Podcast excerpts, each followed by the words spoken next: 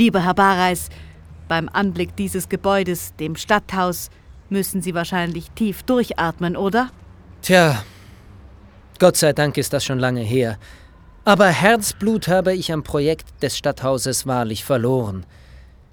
Mitte des 19. Jahrhunderts wurde ein Wettbewerb ausgeschrieben, zu dem ich als Stadtbaumeister natürlich auch eingeladen war. Der Stadtrat lobte zwar meine Arbeit als tüchtige, praktische und sorgfältige Arbeit, aber leider, leider habe nicht ich, sondern der große Gottfried Semper den Zuschlag bekommen, das Stadthaus zu bauen. Wie ich gelesen habe, hatte Johann Jakob Sulzer der ehemalige Stadtpräsident, den Kontakt zu Gottfried Semper hergestellt.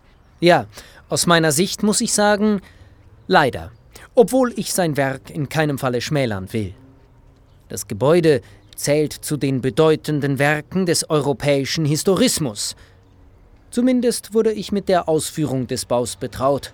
Ach, was habe ich vermitteln müssen zwischen Semper, der seine Ideen verwirklicht sehen wollte, und den nüchterner rechnenden Behörden. Interessant. Das war also damals auch schon so. Ich denke, daran hat sich bis heute nichts geändert. Aber sehen Sie den hübschen Brunnen vor dem Stadthaus? Das will ich Ihnen nicht vorenthalten. Wenigstens diesen Brunnen durfte ich entwerfen.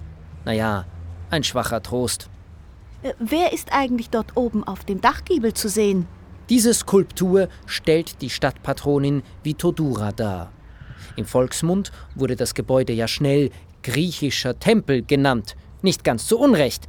Die monumentale Tempelfront mit der vorgelagerten Freitreppe sollte die demokratische Souveränität der Bürger symbolisieren.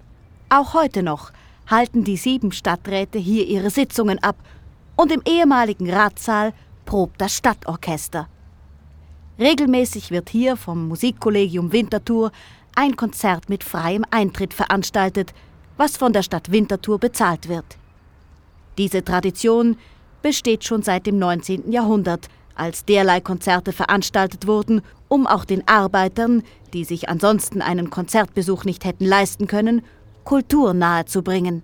Wenn Sie die Lindstraße entlang gehen, werter Besucher, kommen Sie zum Kunstmuseum in der Museumstraße.